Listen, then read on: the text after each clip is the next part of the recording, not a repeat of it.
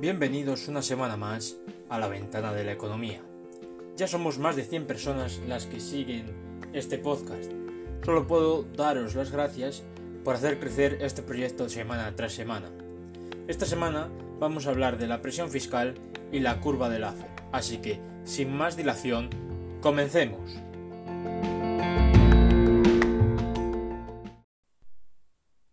Últimamente se ha hablado de la presión fiscal en España debido a que, por una parte, se dice que se pagan muchos impuestos, es decir, que vivimos en un llamado infierno fiscal, y por otro lado, se dice que podemos aumentar los impuestos ya que estamos posicionados a la izquierda de la curva del AFER y hay un margen para aumentar los impuestos.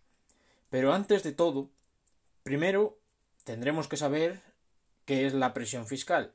Su definición dice que es la cantidad de dinero en concepto de tributos que los obligados tributarios pagan al Estado en comparación con el Producto Interior Bruto.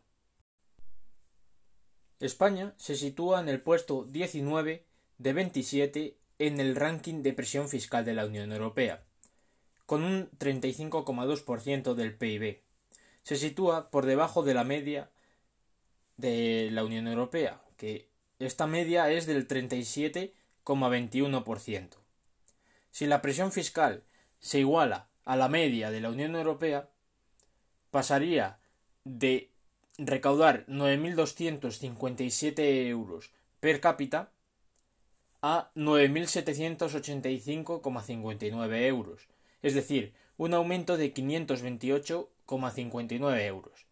Esto supondría que con este aumento de ahora mismo con 9.785,59 euros, que un 35,5% del salario medio español iría destinado a pagar impuestos o el salario mínimo interprofesional de 2019 porque estamos hablando de cifras de 2019 pues un 77,66% del salario mínimo interprofesional iría a pagar impuestos. Una vez puestos en contexto, vamos a hablar de la curva de Laffer. Esta curva fue ideada por el asesor económico del gobierno estadounidense de Ronald Reagan, Arthur Laffer. Esta curva representa la relación entre ingresos fiscales y tipos impositivos. La teoría dice que hay que unir dos puntos, el primer punto es el que no hay impuestos, con lo cual el gobierno no recaudaría nada para subsistir. Y el segundo es que hay un 100% de impuestos por lo que la población no estaría incentivada a trabajar. Para unir estos dos puntos, en vez de hacer una línea recta, se hace una línea curva y como todos sabemos está dividida en dos tramos. El primer tramo que es tramo creciente, significa que con una subida de impuestos se aumentarían los ingresos del Estado, mientras que el segundo, el segundo tramo, de tendencia decreciente, si se reducen los impuestos se recaudaría más. Esta curva muestra que un incremento de los tipos impositivos no lleva consigo un aumento de la recaudación fiscal y viceversa si el tipo impositivo es demasiado alto, si se sube más, los ingresos recaudatorios pueden terminar disminuyendo.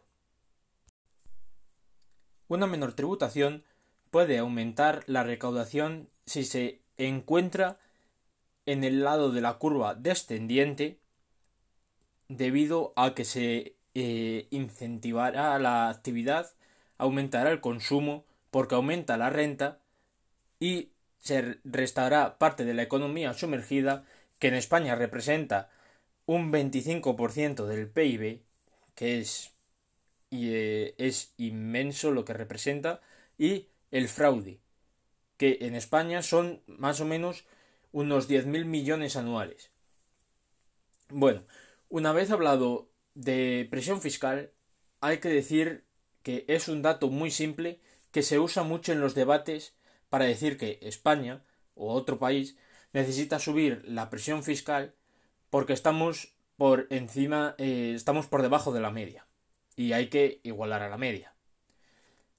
Pues la medida que realmente es relevante no es la presión fiscal, sino el esfuerzo fiscal. La definición del esfuerzo fiscal es indicador utilizado para evaluar la incidencia recaudatoria del Estado en la producción de la sociedad. No es lo mismo el esfuerzo que hace Alemania con la presión fiscal que tiene, que es un 41,5%, que España con un 35,2%. Aparentemente es una mayor presión fiscal. Pero la renta de un alemán le permite tener una mejor calidad de vida y ahorra lo suficiente para su futuro, mientras que la renta de un español lo obliga a trabajar muchas horas, sin ningún lujo y sin ahorrar lo suficiente para su futuro. Hablando en términos de ahorro, la tasa de ahorro en España es de un 9,1% de media, mientras que la alemana es de un 16,9%, casi duplicando la, la tasa de ahorro media en España. Para esta medida se ha creado un índice en el que consta en dividir la presión fiscal y la renta per cápita y lo multiplicas por mil. La presión fiscal no iría en porcentajes. Se tendría que correr la coma dos veces a la izquierda para quitarle el, porcentaje. Bueno, pues entonces el esfuerzo fiscal de España en 2019 es de 0,0133 y ocupa la posición 15 de 27 en la Unión Europea. Esto significa que está cuatro puestos más alto que la presión fiscal. este número significa que si queremos tener la calidad de vida que tiene Alemania, necesitaríamos tener una presión fiscal de un 22,9%. Esto significa que es bajar 12,3 puntos del PIB. Vamos, una barbaridad. Y ya para una mayor barbaridad, para tener la calidad de vida de Irlanda, necesitaríamos reducir nuestra presión fiscal a un 7,1%. Es decir, una bajada de 28,1 de un 28,1% del PIB. Vamos, una auténtica barbaridad.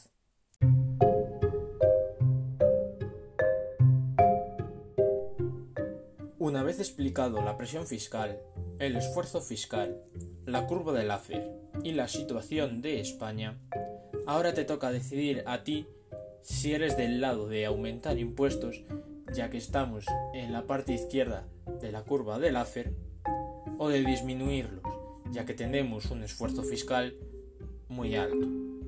Te dejo en la caja de descripción un formulario para que me contestes o lo puedes hacer en las redes sociales del podcast, que también te las dejo en la descripción.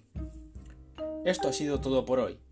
Si te ha gustado, no dudes en seguir este podcast, seguir las redes sociales y compartirlo para darle una mayor difusión. Con esto me despido y nos vemos la semana que viene. Thank you